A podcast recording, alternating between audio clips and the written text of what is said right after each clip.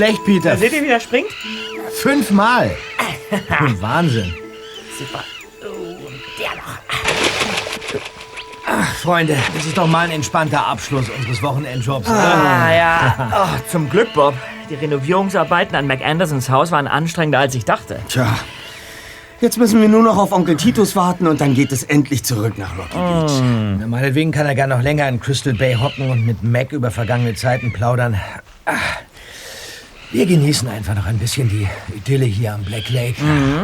Und sehen dem Typ dort auf dem See beim Angeln zu. ich. Leute, was ist denn plötzlich in den gefahren? Da ruckelt's aber ganz schön heftig an Bord. Ja. Hat der einen Wal an der Angel? Das Ding muss riesig sein. Das ganze Boot dreht sich. Was ist denn das nur? In Seen wie diesen gibt es zwar große Fischarten wie Forellen, Barsche, Hechte und Saiblinge, aber, aber keiner dieser Fische wird so groß, dass er einen Angler... Habt ihr das gesehen? Oh, der Ruck an der Angel hat den Mann über Bord gerissen. Ja, Warum schwimmt er nicht zurück zum Boot? da ist etwas unter ihm. Er schlägt um sich. Etwas will ihn in die Tiefe ziehen. Los doch, wir, wir müssen ihn retten. Ja, ja, ja. Da, da am Steg liegt ein Ruderboot. Beeilung, Kollegen. Okay.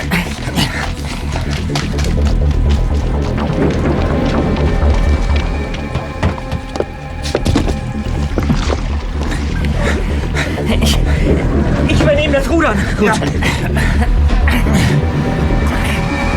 Muss doch. Schneller, Zweiter.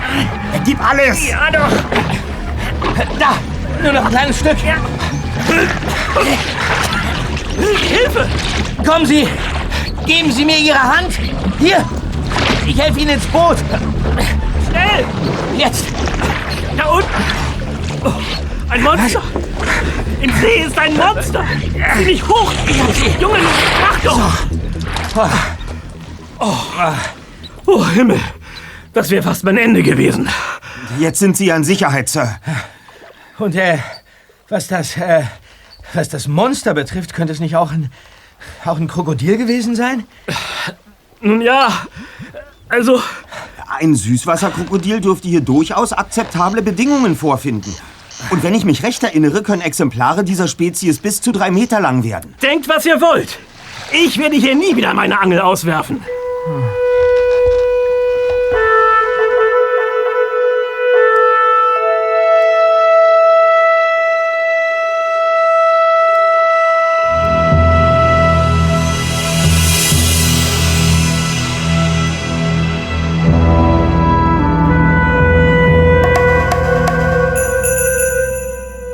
Einige Tage später saßen die drei Detektive in ihrer Zentrale. Der Vorfall am Black Lake hatte insbesondere Justus keine Ruhe gelassen. Er hatte das Internet und eine ganze Reihe Bücher nach Hinweisen durchstöbert, doch etwas wirklich Aufschlussreiches hatte er nicht gefunden. Dann aber gab es in den Fernsehnachrichten etwas, das ihre Aufmerksamkeit weckte. Eine Reporterin stand auf einem belebten Pier und hielt eine Zeitungsseite mit einem Foto in die Kamera. Hinter ihr war ein großes Gewässer zu sehen, das dunkel zwischen ansteigenden Berghängen lag. Es herrscht reger Trubel hier an diesem sonst so beschaulichen See. Das ist doch der, das ist doch der Black Lake, oder? Ich mach mal lauter. Ja. Ein Augenzeuge hat angeblich ein Seeungeheuer gesehen und sogar fotografiert. Auf diesem Foto können Sie ganz deutlich etwas erkennen, das wie ein Kopf auf einem langen Hals aussieht. Das gibt's doch nicht. Die Aufnahme ist zwar etwas verwackelt, doch auch Experten schließen nicht aus, dass die Aufnahme echt sein könnte. Und auch sonst könnte man den Machst du mal Trubel, leise, der sich Peter? rund Ja, ja. um den Black Lake ereignet, Äh. als sehr So, schon geschehen. Gut. Was meint ihr, Freunde? Hat sich da irgendein Scherzkeks einen Spaß erlaubt? Das wird sich gleich zeigen. Ich hatte hier doch irgendwo die Nummer von Mac Anderson notiert. Ah, hier.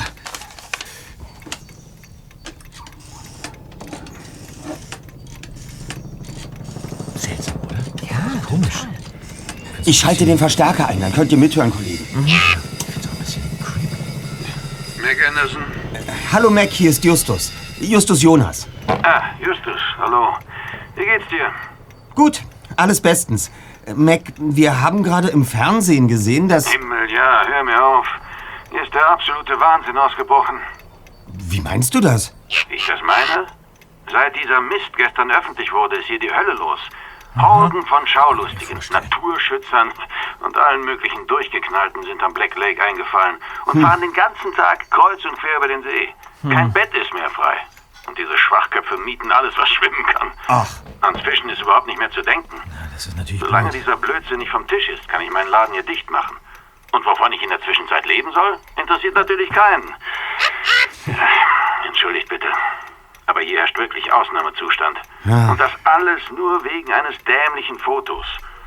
Und mittlerweile sind viele davon überzeugt, dass die Aufnahme definitiv echt ist. Das würde aber ja bedeuten, dass das Monster auch echt ist.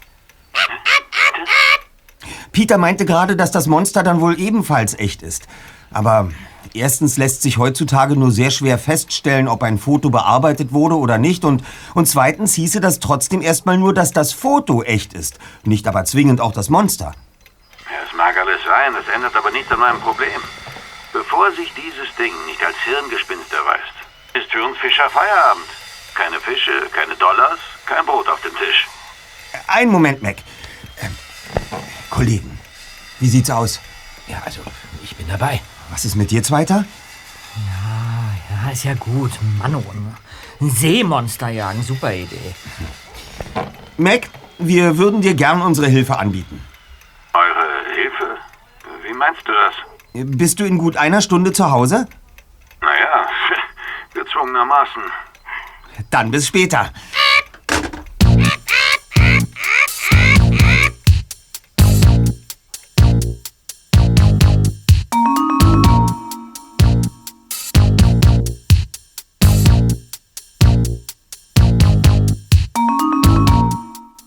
Mac Anderson hatte nicht übertrieben. Als die drei Detektive eine gute Stunde später im Schritttempo durch Crystal Bay fuhren, erkannten sie das Städtchen kaum wieder. Menschen drängelten sich auf den Bürgersteigen, Fernseh- und Radiosender hatten ihre Übertragungswagen positioniert, zahllose Kameras waren auf den Black Lake gerichtet. Auf dem See selbst sah es nicht viel anders aus. Ein bunter Schwarm von Kuttern, Ruder- und Schlauchbooten schob sich kreuz und quer über das dunkle Gewässer. Als die Jungs bei Mac Anderson eintrafen, saß Mac im Hof seines Hauses und flickte Netze. Seine Frau Lia war damit beschäftigt, die Wäsche aufzuhängen. Ja, da seid ihr. Ja, Hallo, hallo. Hallo Jungs. Ja, sagt mal vorhin, ähm, wie war das gemeint da am Telefon mit, mit eurer Hilfe? Darf ich dir unsere Karte überreichen, Mac? Oh. Aha. Die drei Detektive. Wir übernehmen jeden Fall drei Fragezeichen. Erster Detektiv Justus Jonas. Zweiter Detektiv Peter Shaw. Recherchen und Archiv Bob Andrews. Bin ich. Na, alle Achtung. Davon wusste ich ja gar nichts. Tja. Und äh, was wollt ihr jetzt tun? Ja, vorausgesetzt, du beauftragst uns, würden wir angemessene Strategien und Handlungsmöglichkeiten entwerfen, die geeignet sind, dem Geheimnis des Monsters auf die Spur zu kommen. Wenn ihr nur halb so gut seid, wie du dich auszudrücken weißt, hat das Monster keine Chance. Also ich weiß ja nicht, Jungs. Was könnt ihr da schon ausrichten? Äh, Dazu als erstes eine Frage an dich, Mac. Kannst du uns irgendetwas über die Angelegenheit sagen? Zum Beispiel, wer das Foto gemacht hat? Äh, angeblich eine Touristin. Touristin. Hast du denn eine Vermutung, was die Touristin da gesehen haben könnte? Ein, ein Baumstamm, der im See treibt. Äh, Wolkenschatten. Ein, ein, ein Fleck auf der Linse ihrer Kamera. Keine Ahnung. Das Foto hat sie angeblich hinten bei Foggy Nose aufgenommen. Foggy Nose? Ja, das ist so eine kleine Halbinsel im Osten des Black Lake. Wenn ihr euch dort umsehen wollt, empfehle ich euch ein Boot zu mieten. Oder, oder fragt, ob ihr irgendwo mitfahren dürft. Das machen wir, Mac. Nur noch eine Frage. Weiß man eigentlich etwas über den Angler, den wir aus dem See gezogen haben? Uns gegenüber hatte er sich nach seiner Rettung nämlich ziemlich zugeknöpft verhalten. Ja. Auch so ein Tourist. Hat aber schon tags darauf das Weite gesucht.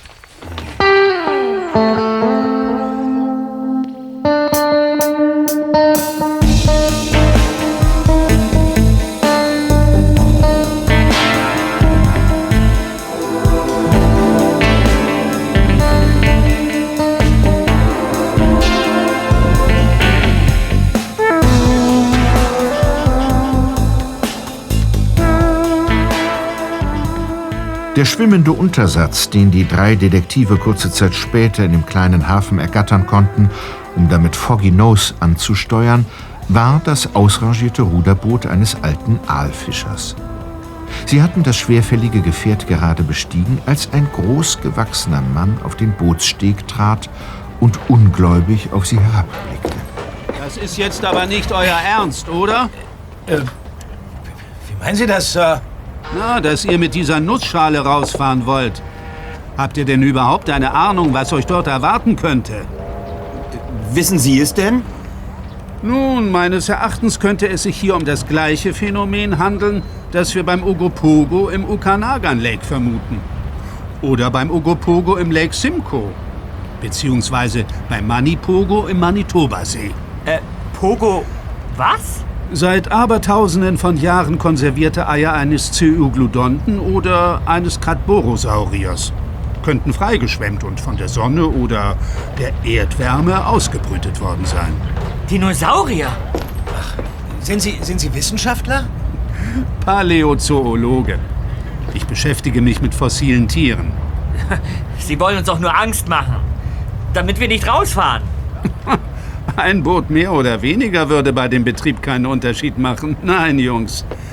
Ich will euch nur warnen. Nichts für ungut. Aha.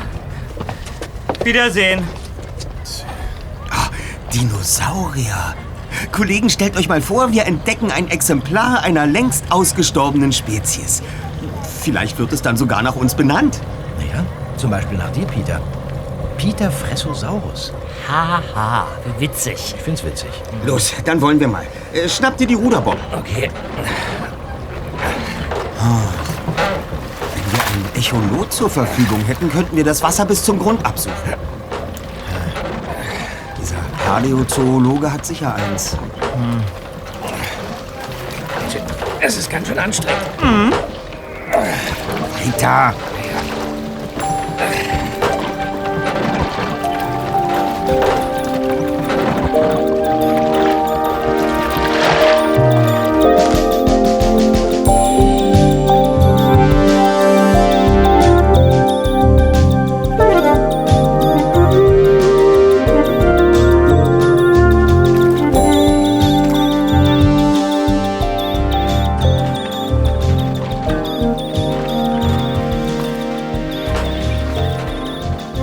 Langsam und behäbig glitt das Boot auf den Black Lake hinaus.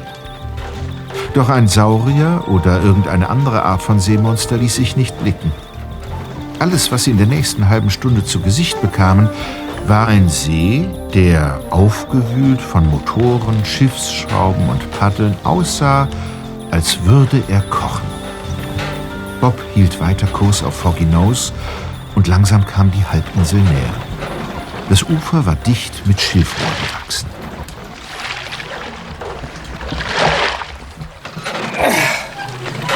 Jetzt kann ich aber langsam nicht mehr.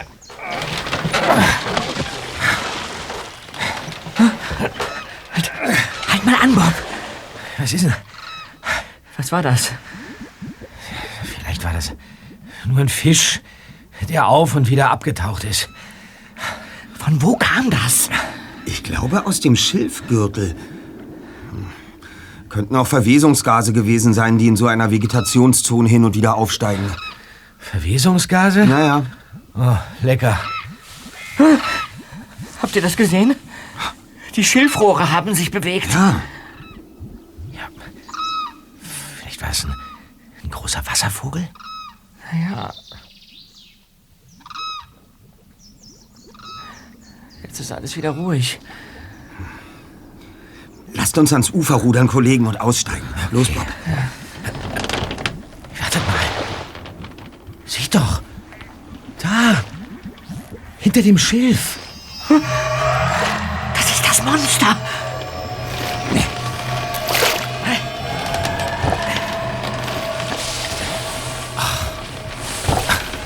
Das ist jetzt nicht wahr, oder?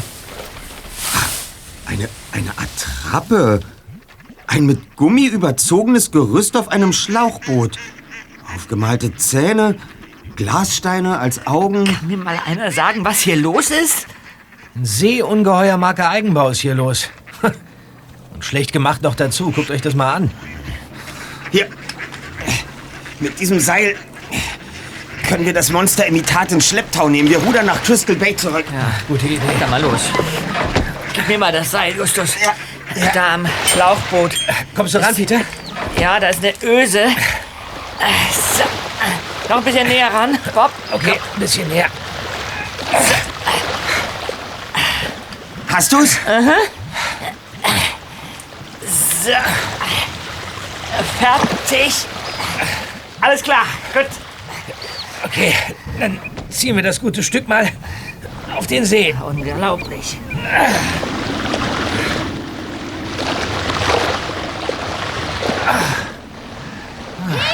Da ist das Ungeheuer. Oh Mist, jetzt kommen die Schaulustigen mit ihren Booten hierher. Was ist das denn für ein Spinnen? Hier wird doch jemand dumm verkaufen. Hey Jungs, da habt ihr ja was Tolles entdeckt. Aber das echte Seeungeheuer gibt es trotzdem. Und früher oder später wird es hier im Black Lake schon wieder auftauchen. Hey, Jungs! Der, der Mann auf dem, auf dem Kutter da. Meint er uns? Was gibt's denn, Sir? Ich werfe euch ein Seil zu. Macht es an eurem Boot fest und ich ziehe euch samt der Gummiente zum Pier. Hier, fangt. Hast du's? Ja. Alles klar. Es kann losgehen. Verstanden. Aber haltet euch gut fest. Kollegen, diese Monsterattrappe. Warum macht jemand so etwas? Ja, wir sollten uns fragen, wer einen Nutzen aus dieser Aktion zieht. Naja, einige Leute haben an dem Trubel sicher ganz gut verdient. Ja? Hotels, Restaurants, Läden Ja. und Bootsverleiher. Dieses Monster war ein Hauptgewinn für Crystal Bay. Du sagst es, Zweiter. Aber bereits nach zwei Tagen fliegt der Schwindel auf. Und zwar ziemlich simpel. Das macht doch keinen Sinn. Ja, das stimmt. Wer schlachtet schon die Kuh, solange sie Milch gibt? Vielleicht war unsere Entdeckung aber nicht beabsichtigt. Missgeschick. Vielleicht.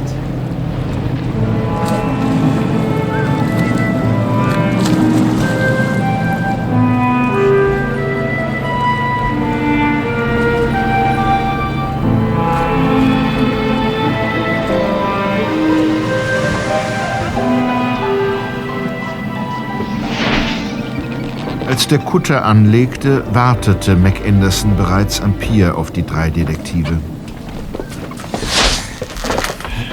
Jo, okay, wir rüber. Das ist ja ein Ding. Ich habe über Funk erfahren, dass ihr das Monster entdeckt habt. Ja. Was? Das da? Ja. So sieht das aus? Ja. Das ist ja ganz schön primitiv. Ich kann euch gar nicht sagen, wie dankbar ich euch bin, dass die Sache endlich vorbei ist. Gern geschehen, Mac. Aber unser Beitrag ist eher bescheiden. Wir sind wirklich nur zufällig auf diese Konstruktion gestoßen. Egal. Ihr wart zur richtigen Zeit am richtigen Ort. Komm mit. Ich habe einen Tisch im Captain Hook reserviert. Das müssen wir feiern. Oh, das hört sich gut an. Ja, gerne.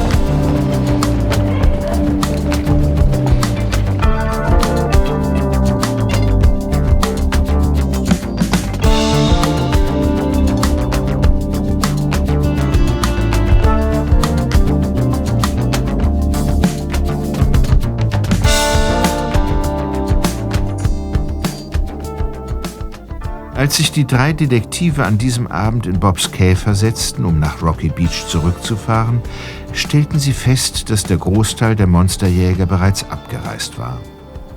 In den Straßen standen nur noch wenige Autos. Bob lenkte den Wagen durch die Dunkelheit. Straßenbeleuchtung gab es außerhalb von Crystal Bay nicht.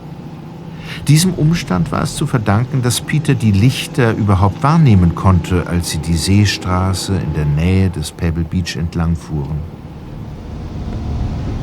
Bob, halt doch mal an. So?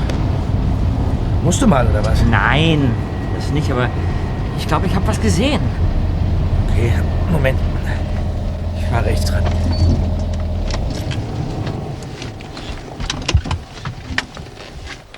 Was war's denn, Peter? Hast du... Da ist es wieder. Im Wald. Ein Licht. Es blinkt. Ja, unregelmäßig. Sieht aus wie von einer Taschenlampe, oder? Hey, seht mal. Da ist ein zweites Licht. Da. Ja, ja, mitten auf dem See. Jetzt. Jetzt blinkt es wieder zwischen den Bäumen.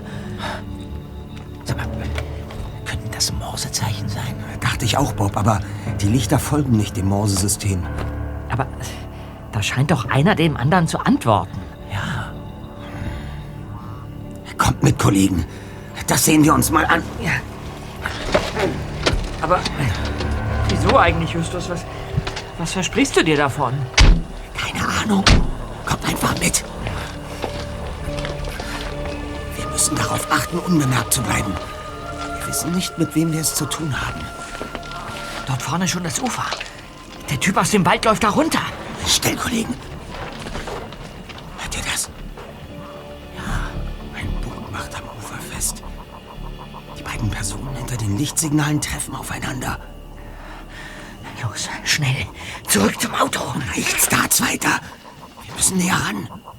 Vielleicht können wir etwas belauschen. Bist du wahnsinnig? Das ist viel zu gefährlich. Du schwimmst doch lautlos wie ein Fisch, Peter. Wenn du dich hier ins Wasser gleiten lässt, musst du nur ein paar Züge schwimmen Du und... bist doch von allen guten Geistern verlassen. Wieso denn? Ich finde die Idee super. Warum eigentlich immer ich? Na gut. Peter zog seine Schuhe aus und glitt lautlos in den dunklen See. Als das Wasser tief genug war, tauchte er unter und schob sich dicht über dem Grund in Richtung der beiden Unbekannten. Nach einigen Metern schob der zweite Detektiv langsam seinen Kopf aus dem Wasser. Er sah zwei Männer. Einer der beiden trug einen Neoprenanzug, der im spärlichen Licht samtig schimmerte. Draußen muss aber was sein. Du hast es doch auch gesehen. Deswegen haben wir doch ein... Ah, aber da war nichts. Jetzt glaub mir doch. Oh, das kann doch nicht sein. Das gibt's doch nicht. Dann fahr doch selber raus. Sehr witzig. Na, da musst du mir wohl glauben. Und was machen wir jetzt? Wir hätten Nessie nicht auffliegen lassen sollen. Egal jetzt. Für heute brechen wir die Sache ab. Ich rudere zurück. Einverstanden. Bis morgen dann.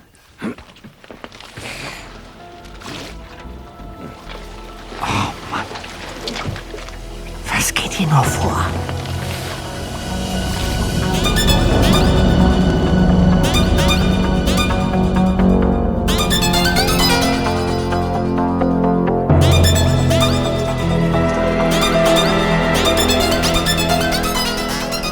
Eine halbe Stunde später klopfte Justus an die Tür von McAndersons Haus.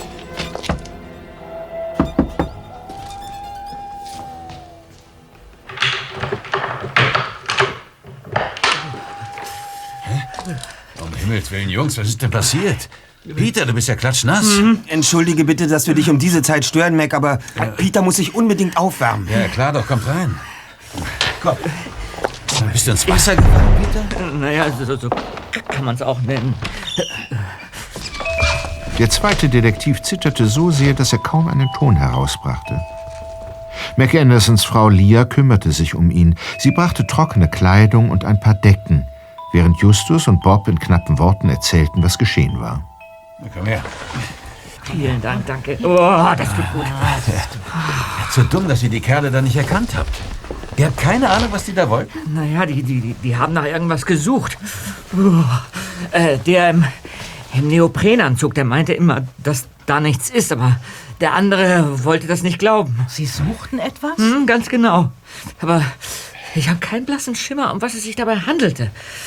Ach ja, und dann, und dann hat der Typ am Ufer noch gesagt, sie hätten Nessie nicht auffliegen lassen sollen. Nessie? Dann stecken also die beiden hinter dem Monstertheater. Nessie? Ja, das ist doch der Spitzname für das Ungeheuer von Loch Ness. Ja. Was sollte denn der ganze Zauber? Was wollten Sie mit dieser Monsterattrappe? Wir wissen es nicht. Noch nicht. Lasst uns jetzt erstmal ins Bett gehen. Ja. Morgen ist auch noch ein Tag.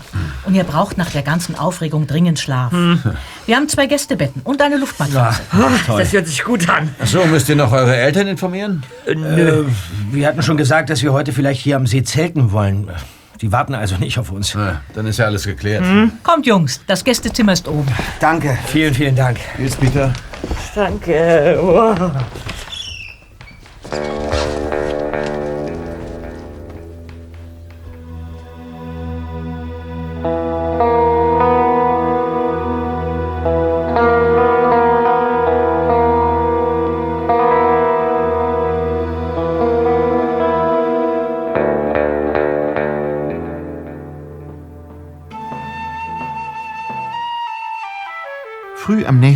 Morgen beschlossen die drei Detektive, dem Sheriff von Crystal Bay gemeinsam mit Mac Anderson einen Besuch abzustatten. Vielleicht hatte Skip Rowlands eine Ahnung, wonach jemand im Black Lake suchen könnte, außer nach einem Monster. Doch der dickbäuchige Mann lachte nur, nachdem Justus ihm die Visitenkarte überreicht hatte. Detektive seid ihr also.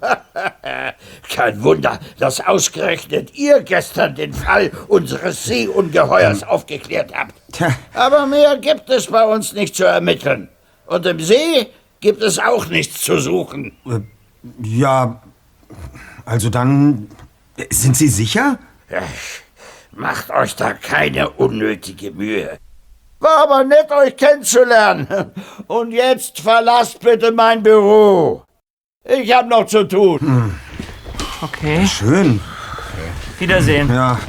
Tür zu, bitte. Aber schon mit hinaus komplimentiert. Hat gar nicht weiter nachgefragt, für wen wir arbeiten oder warum wir recherchieren. Die Antwort auf unsere Frage kam dafür sehr schnell. Wie wär's, wenn wir uns in dem Laden da auf der anderen Straßenseite mal erkundigen? Angelzubehör und Lebensmittel. In so einem Laden kommt doch irgendwann jedes Geheimnis zur Sprache.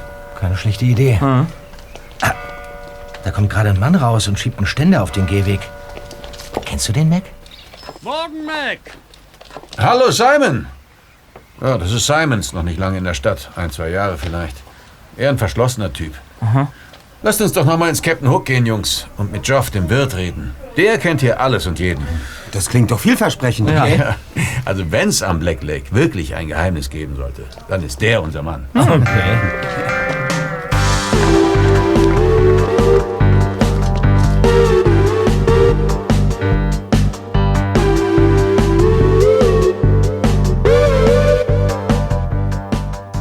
Geoff Farragut, der Wirt des kleinen Hafenrestaurants, war ein sehr leutseliger Zeitgenosse. Geschickt lenkte Justus das Gespräch von einem Monster, das es im See nicht gab, zu Dingen, die man im Black Lake vielleicht durchaus finden konnte. Hm, Was meinen Sie, Sir? Fällt Ihnen da irgendetwas Ungewöhnliches ein, das den einen oder anderen interessieren könnte? Außer Müll fällt mir da nicht viel ein. Manche Idioten verwechseln unseren See tatsächlich mit einem Abfalleimer. Aber ihr denkt wahrscheinlich an Öl oder Gas oder sowas, nicht wahr? Was meinst du, Mac? Sitzen wir auf einer Ölquelle? ja, klar. Nee, außer Fischen ist da nichts drin. Hier gibt's nichts außer Wasser, frischer Luft und jeder Menge Eintönigkeit. aber, aber deswegen kommen die Leute hierher. Die Monstergeschichte war bestimmt das absolute Highlight der letzten 100 Jahre in Crystal Bay. Das kannst du aber laut sagen. Naja, das und die Sache mit diesen drei Galgenvögeln. Äh, die, die, die Sache mit den drei Galgenvögeln? Was war das für eine Geschichte? Naja, diese drei Kerle, die der Polizei auf dem See ins Netz gegangen sind. Das muss so, na, wie viel? 15 Jahre her Ja. sein. Ja, weißt du noch, Jeff? Ja, ja, ja, Die ja. Typen, die das alte Motorboot von Chris geklaut hatten und damit über den See abhauen wollten. Das stimmt. Und die Bullen haben sich den Kutter vom alten Dubi, Gott hab ihn selig, gekrallt und sind hinterher. Alle waren erstaunt, weil die Gauner das viel schnellere Boot hatten. Aber, aber irgendwie kamen sie damit nicht zurecht. Und die Polizei musste sie nur noch einsacken. Drei große Fischer auf einmal im Netz. ähm, worum ging es denn damals? Weiß ich gar nicht. Stand damals kaum was in der Zeitung. War das so? Endlich passiert mal was in dem Kaff. Und dann erfährt keiner was Ja. darüber. Ja, merkwürdig. Aber ich habe da eine Idee.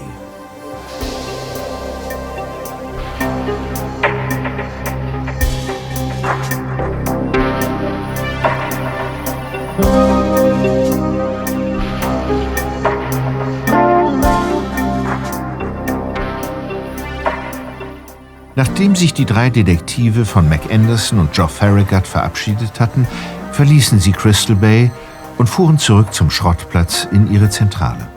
Dort startete Bob als erstes den Computer. Schnell hatte er im Netz gefunden, wonach er suchte, ein kurzer, 14 Jahre alter Artikel aus dem Castaic Observer.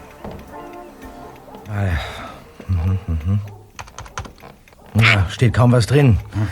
Drei Gauner, die in der Nähe des Black Lake nach einem Überfall auf einem Juwelier von der Polizei nach einer wilden Verfolgungsjagd gefasst wurden.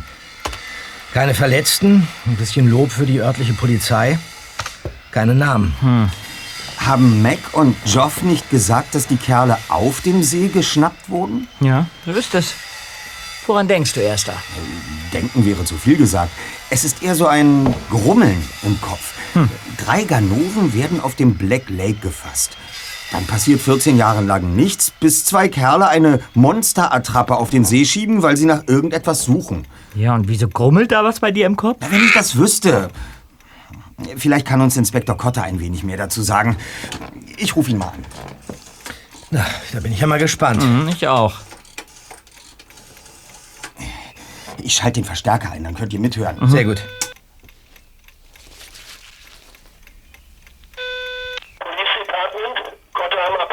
Ah, hallo Inspektor. Hier Justus Jonas.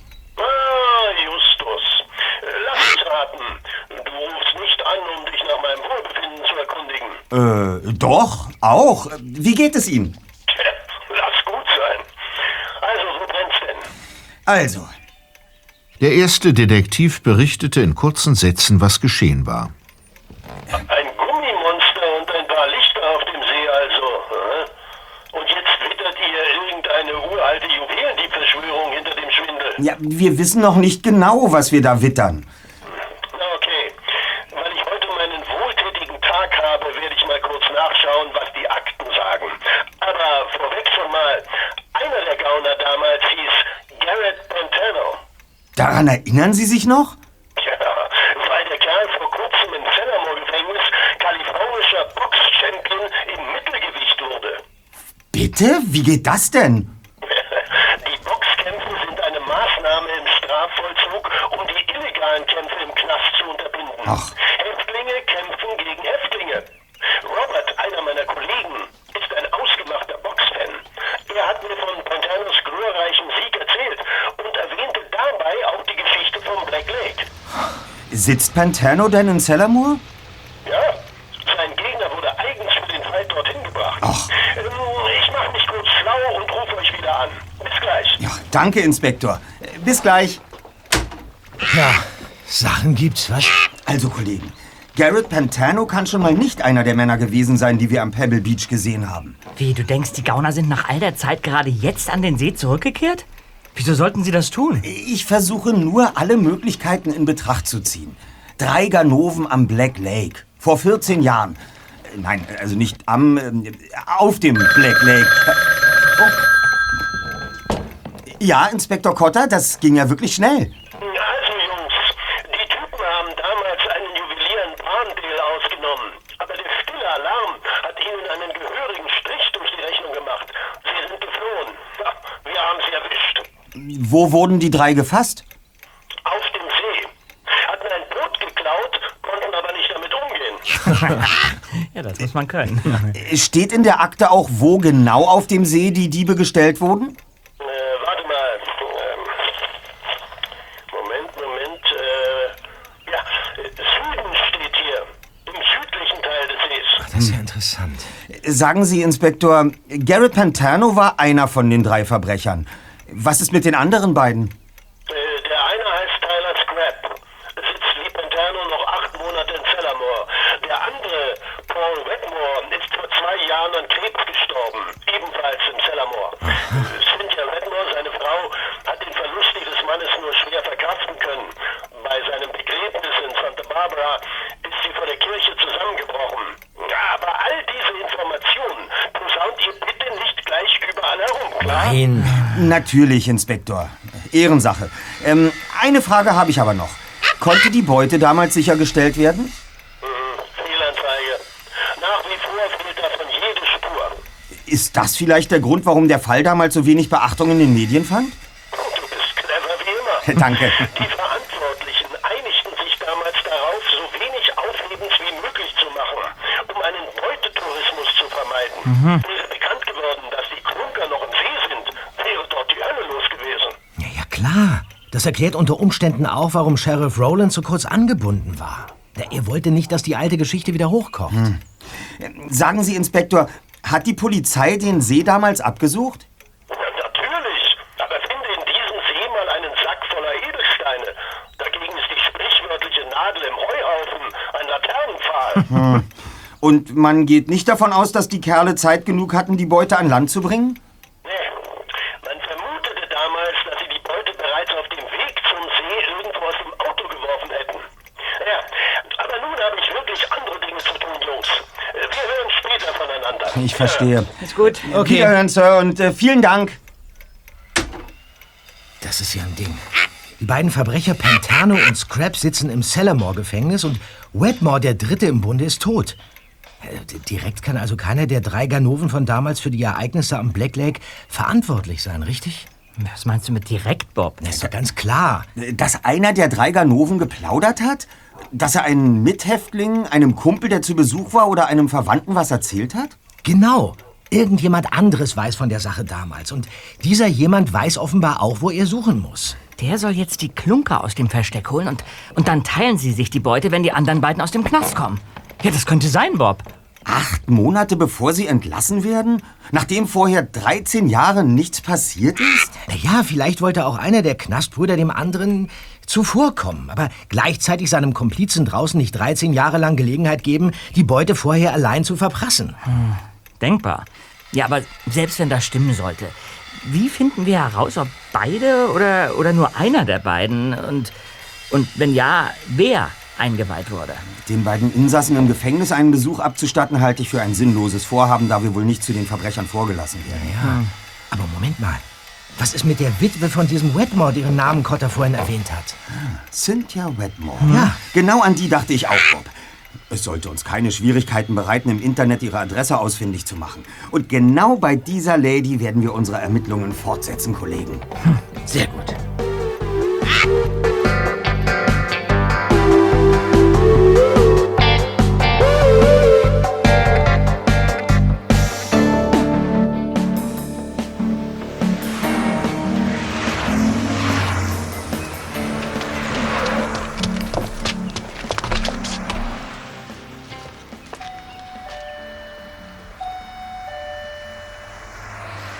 Cynthia Wetmore war wenig begeistert, als die drei Detektive eine Stunde später an ihrer Haustür klingelten. Die Frau sah immer wieder zu Boden und machte einen schwermütigen Eindruck. Jungs, ich bin mit der Sache wirklich durch und möchte nicht mehr daran erinnert werden. Das verstehen wir natürlich, Madame.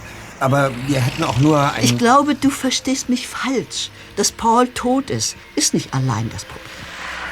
Unserem gemeinsamen Sohn Daniel hat die Sache ebenfalls ziemlich zugesetzt. Sein über alles geliebter Vater. Ein Verbrecher. Dieser Idiot. Also gut. Kommt kurz rein. Danke. Vielen Dank. Ja, danke. Hier, ins Wohnzimmer. Ah.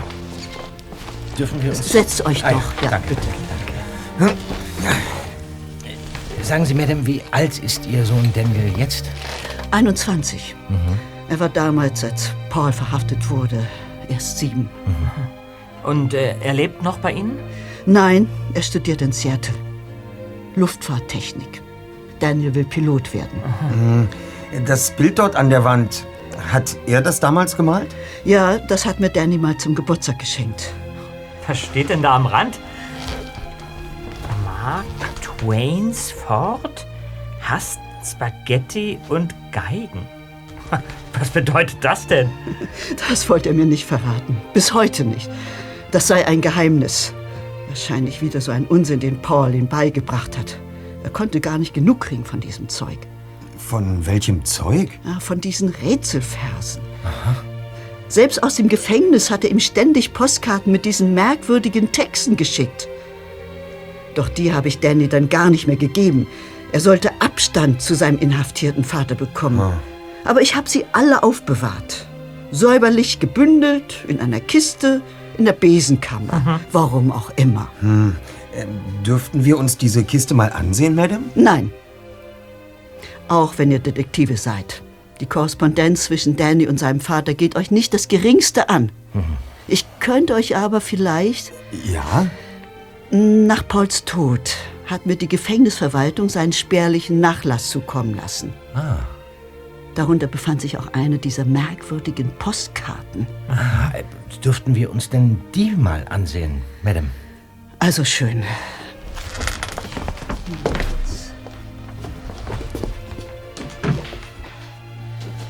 Bitte schön. Danke. Na, und? Hört euch das an, Kollegen. Kiefern in Holland lieben Cadillacs und Peanuts in Gouda. Hä? Okay, sehr aufschlussreich. Ich konnte mir ebenfalls keinen Reim darauf machen. Aber Paul war kurz vor seinem Tod schon sehr verwirrt und hatte geistige Ausfälle.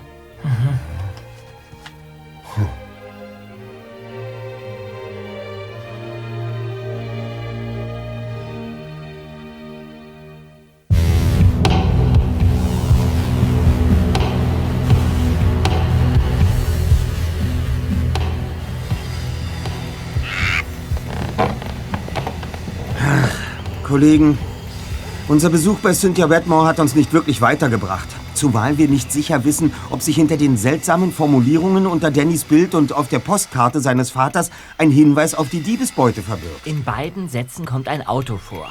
Ja. Und dann wären da noch ein Käse, ein Land, ein Instrument und ein Schriftsteller. Ja.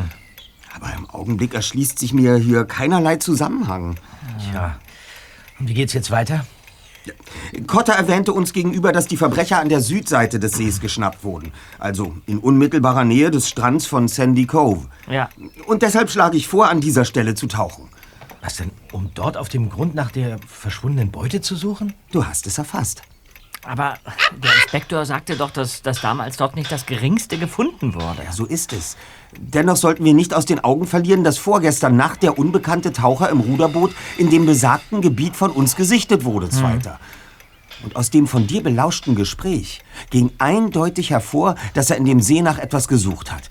Was wiederum bedeutet, Dass sich die Beute dort unten noch irgendwo befinden muss. ganz genau. Also schön. Gehen wir tauchen. Erster, Neoprenanzüge haben wir. Wir müssten uns aber noch äh, Druckluftflaschen leihen, oder? Kein Problem. Ich weiß auch schon wo.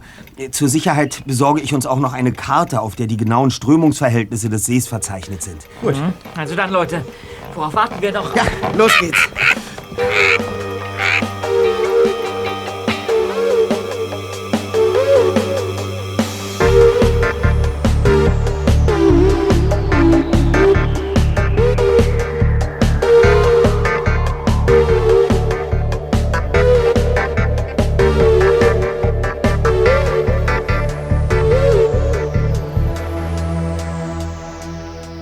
Am späten Nachmittag fuhren die drei Detektive mit einem Schlauchboot auf den Black Lake hinaus.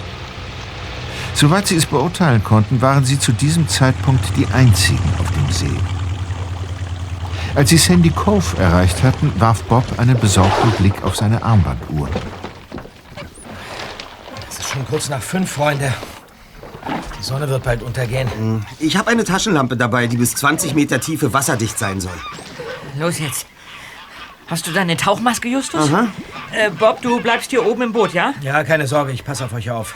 Hier, nehmt das Seil mit runter. Ich versuche der Strömungslinie auf dieser Karte so genau wie möglich zu folgen. Und ihr bleibt einfach am besten immer unter mir. Ja. Wenn irgendwas sein sollte, dann zieht ihr dreimal am Seil. Aha. Okay? Im umgekehrten Fall gilt das Gleiche. So machen wir es. Seht mal. Die Leute schmeißen hier wirklich jeden erdenklichen Müll in den See. Was schwimmt denn hier? Ein leeres Blatt Papier. Wahrscheinlich mal zusammengefaltet. Also dann, Peter. Tauchmasken auf und los geht's. Ja. Oh, ich hast, hast du? Ja, ja. Gut. Fertig? Fertig. Okay, viel Glück, ihr zwei. Ja.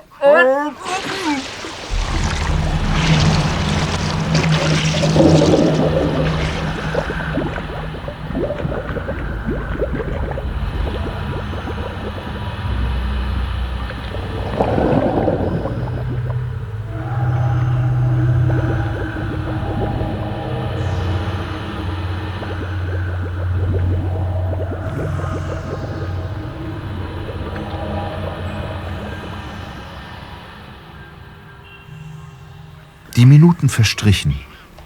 Während Justus und Peter den Grund des Black Lake nach der verschollenen Beute absuchten, musste Bob plötzlich an den Angler denken. Das Monster hatte den Mann vom Boot gerissen. Die Ungeheuerattrappe? Unmöglich. Der dritte Detektiv spürte, wie ihn eine Gänsehaut überkam. Wer oder was hatte den Mann dann ins Wasser gezogen? Peter! Mensch, hast du mich erschreckt? Bob, du glaubst es nicht. Wir haben die Beute. Was? Wir haben das Zeug gefunden. Echt? Hier. Nimm die Kiste. Ganz schön schwer. Ja. Das gibt's ja nicht. Du mach schon auf. Ja, ja, ja. Das ist ja Ketten und Ringe. Hier oh, Broschen und Diamanten, Edelsteine. Das ist ja der Wahnsinn. Ja? Justus kommt auch gleich. Er wollte sich da unten noch. Motorboot. Du, du, das rast direkt auf uns zu. Bob, Bob, dreimal am Seil ziehen. Justus muss sofort auftauchen. Ja, ja, ja. Und, und, und pack den Schmuck wieder ein.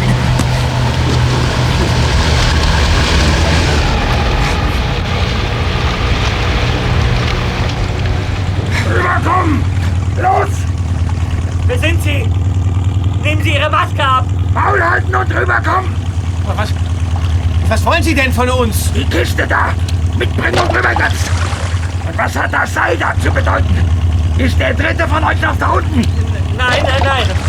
Wir, wir sind nur zu zweit. Na, dann kommt mal rüber, ihr beiden, mit der Kiste. Und euer Schlauchboot binden wir mit eurem Seil an mein Boot. Ja, aber Moment mal. Tut, wir- was ich sage! Los jetzt! Oder ich! Bob, Bob, er hat eine Waffe. Ich sage es nicht noch einmal. Schön. Was? Und jetzt kommt rüber mit der Kiste. Was ist mit dir, Junge? Was starrst du so ins Wasser? Ich. Wir müssen runter. Unser Freund ist noch unten. Also doch. Sein Pech. Wir fahren ab. Ja, aber das, das, das können Sie doch nicht machen. Wenn ihr da unten... Hinsetzen. Und kommt nicht auf die Idee, ins Wasser zu springen.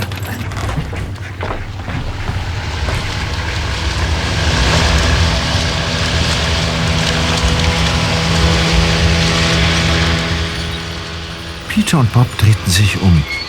Da war nichts. Nur das aufgewühlte Kielwasser. Kein Justus.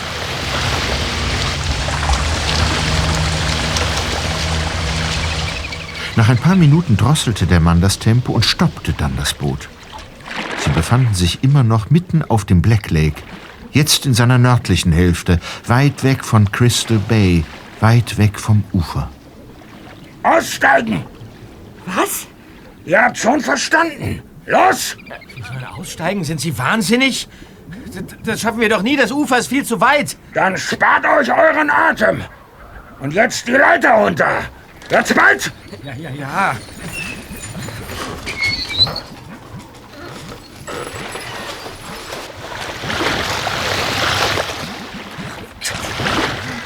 Ich will mal nicht so sein.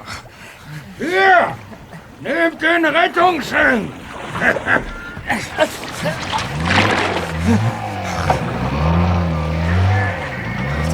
Teufel ist.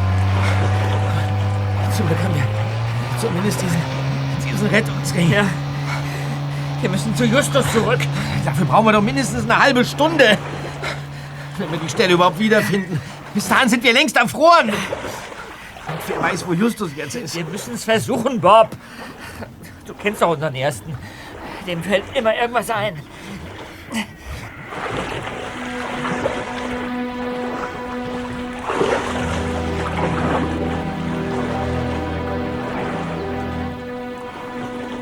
Käthe und Bob kamen nur langsam voran. Der Rettungsring behinderte sie beim Schwimmen. Zurücklassen wollten sie ihn jedoch auch nicht. Abwechselnd schoben sie den Ring jeweils ein paar Minuten vor sich her. Unendlich langsam bewegten sie sich so auf Sandy Cove zu. Es dämmerte bereits und begann leicht zu regnen.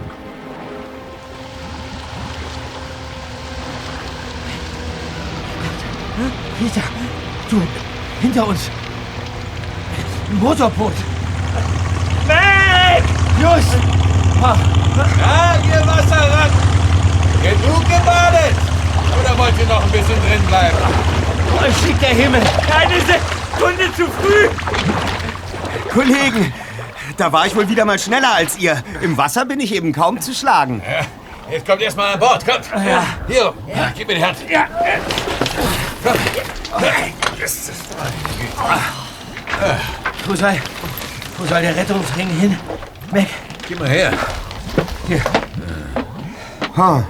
Hm. Nicht zuzuordnen, oder? Nee, keine Beschriftung. Kann jedem gehören. Ihr hattet Glück, dass der nicht euch drei tragen musste. Ja. Ist ziemlich klein. Hat kaum 200 Kilo Traglast. Wir waren froh, dass wir den hatten. 200 Kilo Traglast? Ja, ja. Was ist denn los, Erster? Könntest du uns vielleicht Mac, erklären? lass uns nicht nach Crystal Bay zu Sheriff Rowlands fahren, sondern zu dir. Zu mir? Wieso? Ich muss etwas bauen. Bauen? Was willst du denn bauen? Schiffe, Zweiter. Viele Schiffe. Bist du irre, Justus?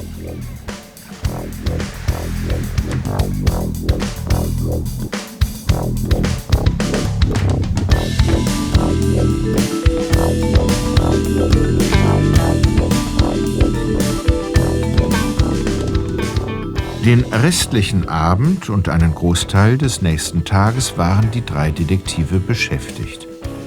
Sie recherchierten, telefonierten, organisierten und konstruierten. Nach und nach fanden dabei die verschiedenen Puzzlestücke ihres Falles zueinander. Nur eine Frage war noch nicht abschließend geklärt.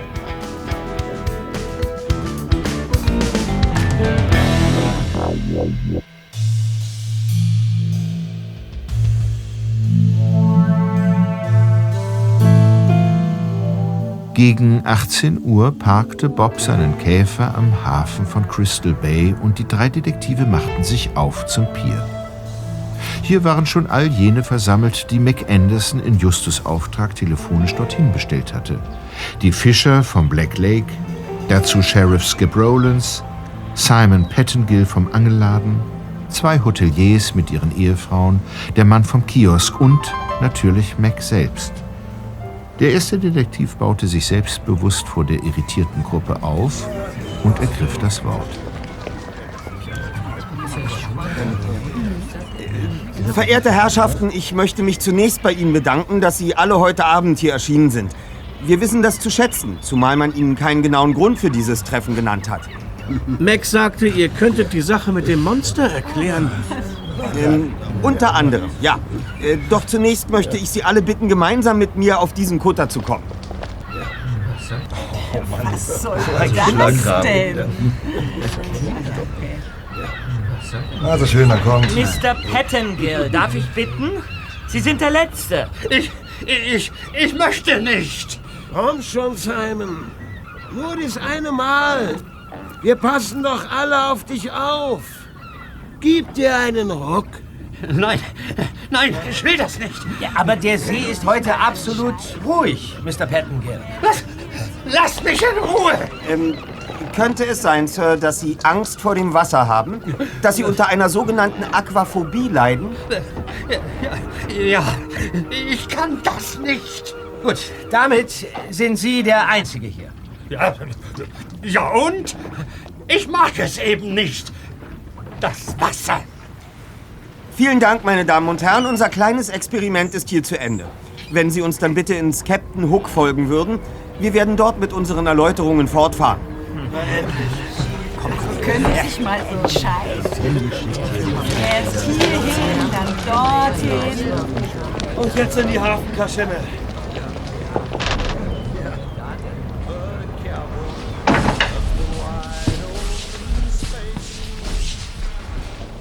So.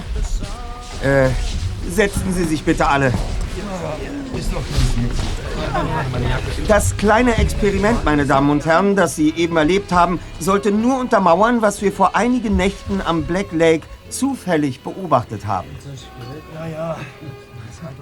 In knappen Worten berichtete der erste Detektiv, was sie zwei Tage zuvor am Pebble Beach gesehen hatten Und Peter erzählte von dem lückenhaften Gespräch, das er belauscht hatte. Also, zwei Männer haben im See etwas gesucht. Aber einer blieb an Land, obwohl er dem anderen offenbar ganz und gar nicht traute. Da stellt sich natürlich die Frage, warum er nicht mit rausfuhr und die beiden stattdessen dieses extrem auffällige Lichterspiel veranstalteten. Die Antwort liegt jetzt auf der Hand.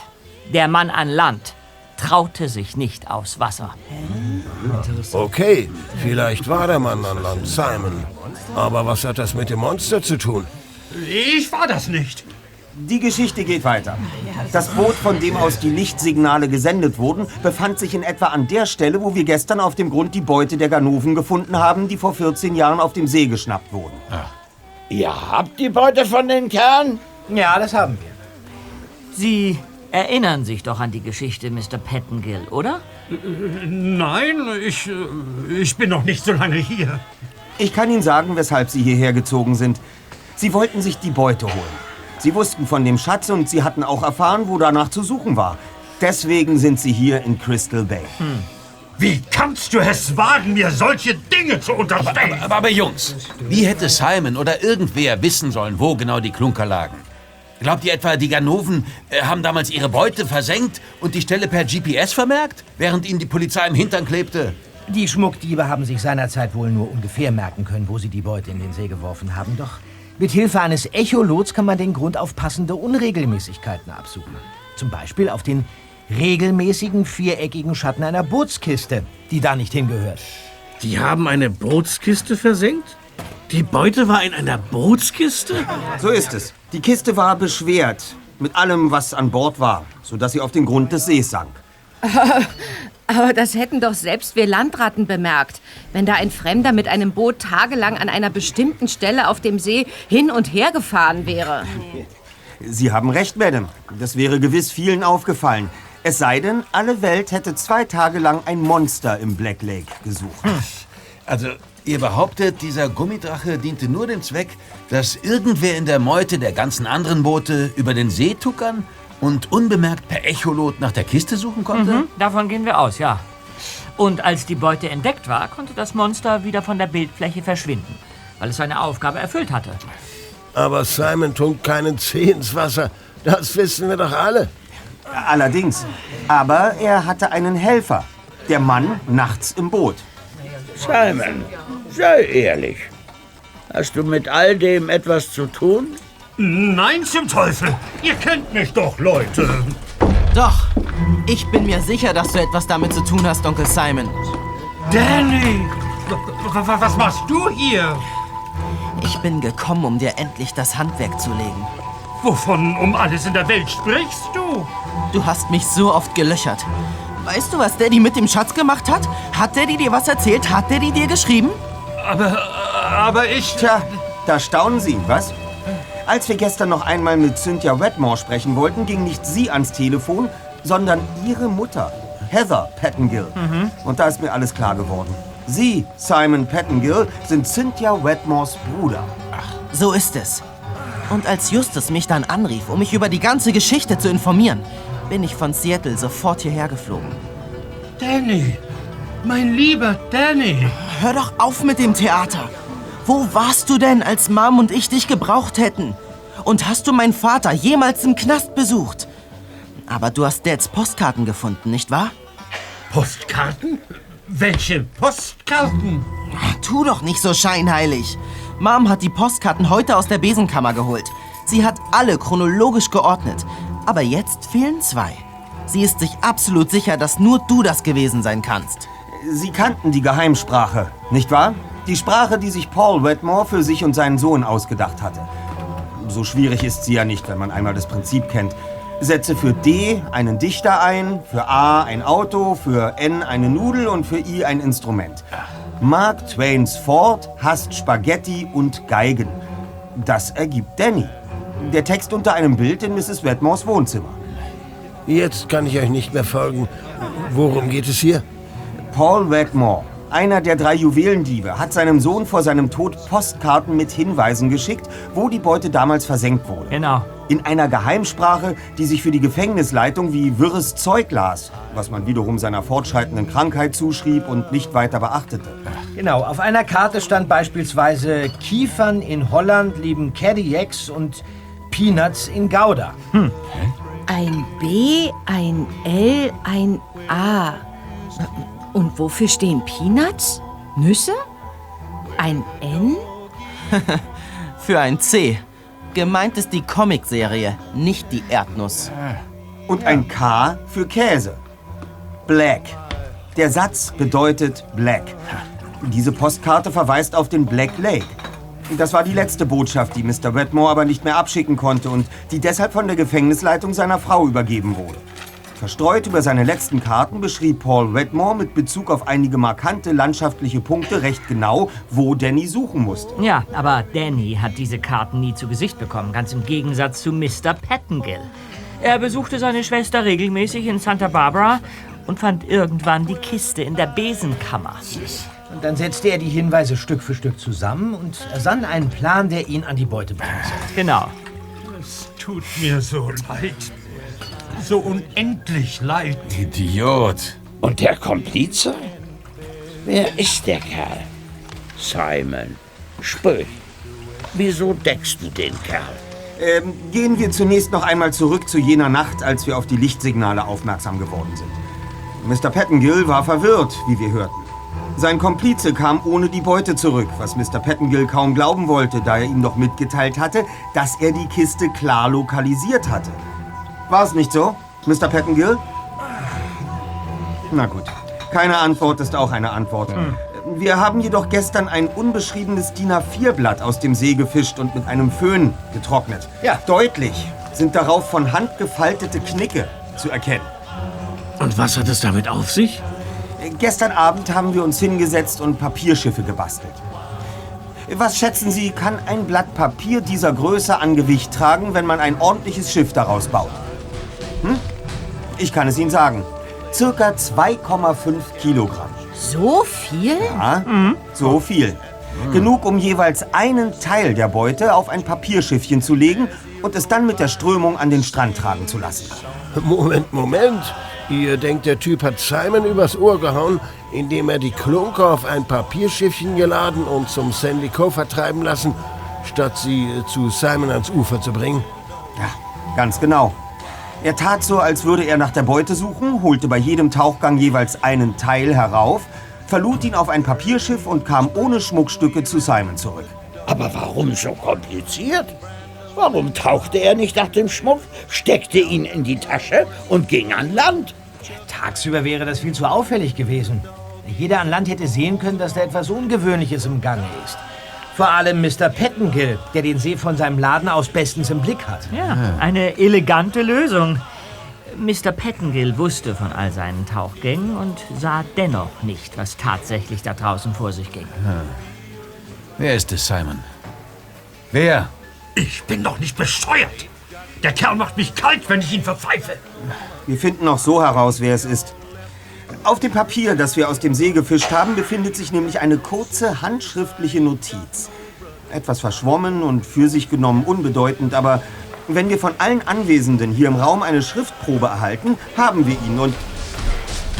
Farragut, wo wollen Sie denn plötzlich hin? Der Wirt? Los! Er, er will abhauen! Haltet ihn! Den schnapp ich mir! Komm her!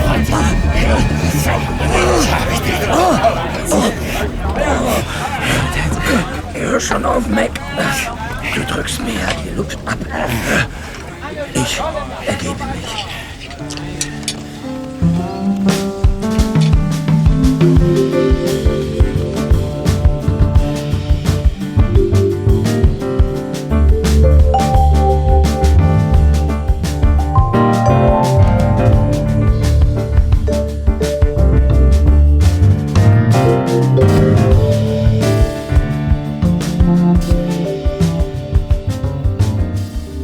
Einige Tage später machten sich die drei Detektive wieder auf den Weg zum Black Lake. Leah und Mac Anderson hatten zu Kaffee und Kuchen eingeladen. Greift nur zu, Jungs. Mm, den Kuchen habe ich extra für euch gebacken. Oh, mein Lieblingskuchen. Sieht super aus. Gut, ne? Wie gut, dass euer Tauchabenteuer so glimpflich ausgegangen ist. Ja, dass ausgerechnet Mac auf dem See unterwegs war, um seine Netze zu kontrollieren und mich aus dem Wasser fischen konnte, Ja. als Peter und Bob mit Geoff Farragut und dem Schlauchboot verschwunden waren. Das war echt Glück im Unglück. naja, das Licht deiner riesigen Taschenlampe war ja auch nicht zu übersehen. Ja, ja, aber Glück gehört eben manchmal auch dazu. Und was ich ja wirklich wahnsinnig finde, ist, dass du, dass du über die Tragkraft des Rettungsrings dann auf die Sache mit den Papierschiffchen gekommen bist. Das war echt genial. Ja, erst. das das finde ich wirklich wahnsinnig. Mann, Mann, Mann. Joff, dieser Schuft. Ich könnte ihn wirklich. äh, Ach, naja. Ja, gestern haben wir übrigens sein Boot in einem Schuppen am Ostufer gefunden. Aha. Samt Echolot. Keiner wusste was davon. Simon Pettengill und Geoff Farragut sind sich übrigens über gemeinsame Bekannte näher gekommen. Ach. Ja, äh, Farragut wurde vor 14 Jahren aus Cellamore entlassen, wo er wegen gefährlicher Körperverletzung einsaß. Seit im Gefängnis, ja? Mhm. Kurz vorher lernte er dort noch Pantano, Scrap und Wetmore kennen. Und als Pettengill das erfuhr, als er vor zwei Jahren nach Crystal Bay zog, kamen die beiden ins Geschäft. Woher wusste Farragut eigentlich, dass er auf dem See nach der Beute sucht? Von Pettengill. Der hat uns von seinem Laden aus beobachtet und Lunte gerochen. Ah, aber euer Meisterstück habt ihr mit diesem Handschriftbluff abgeliefert. Ja. Einfach genial. Joff vorzumachen, dass auf dem Papier etwas stand. Ja. ähm, aber äh, sag mal, Freunde, ähm, als ihr, ihr beiden da unten äh, im Wasser wart, Mhm. äh, da musste ich noch mal an diesen, an diesen Angler denken. Und was mir dabei komisch vorkam, das, das Pappmonster kann es doch gar nicht gewesen sein, das ihn vom Boot gezogen hat. Stimmt. Nein, aber es gibt wirklich ein Monster im Black Lake. Ach was? Was? Quatsch, hör mal auf. Ja, ich bin ihm dort unten begegnet. Kurz nachdem ihr mit Farragut weg wart. Dem Monster? Ich habe mich erst zu Tode erschrocken, aber dann habe ich erkannt, dass es sich um einen Stör handelte. Einen riesigen weißen Stör. Was? Ist nicht wahr. Wie, aber so groß? Ja. Tatsächlich. Also ich weiß von Exemplaren so um die anderthalb Meter. Ja, aber ich dachte mir schon, dass es da größere geben muss. Äh, Das größte je gefangene Exemplar, glaube ich, war meines Wissens über sechs Meter lang. Ja, das kann ich sagen. Wahnsinn. Sechs Meter? Der größte Süßwasserfisch der Welt.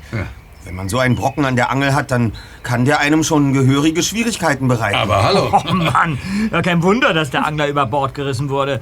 Der Arme. Der tut mir jetzt noch leid. Oh. ja, stellt euch mal vor, was das klingt. Aber solche beiden größten Störungen.